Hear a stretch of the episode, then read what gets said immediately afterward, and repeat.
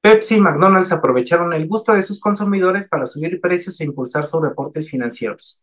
Los consumidores de refrescos y hamburguesas continúan dispuestos a pagar más, impulsando ventas de empresas como McDonald's y Pepsi. McDonald's ha informado que sus ventas aumentaron un 12% en el último trimestre en comparación al 2022.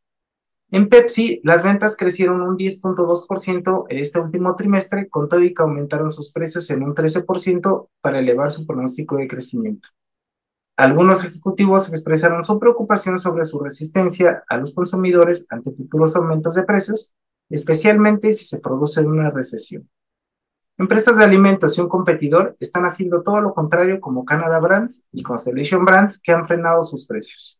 Incluso Coca-Cola, el principal competidor de Pepsi, ha informado que espera reducir precios este año. Pero el sector de alimentos y bebidas no es el único balanceándose en, en una cuerda floja de recesión. ATT y Verizon tienen una reducción en sus planes de telefonía, pues algunos usuarios no están renovando equipos. ¿Tú qué opinas acerca una recesión?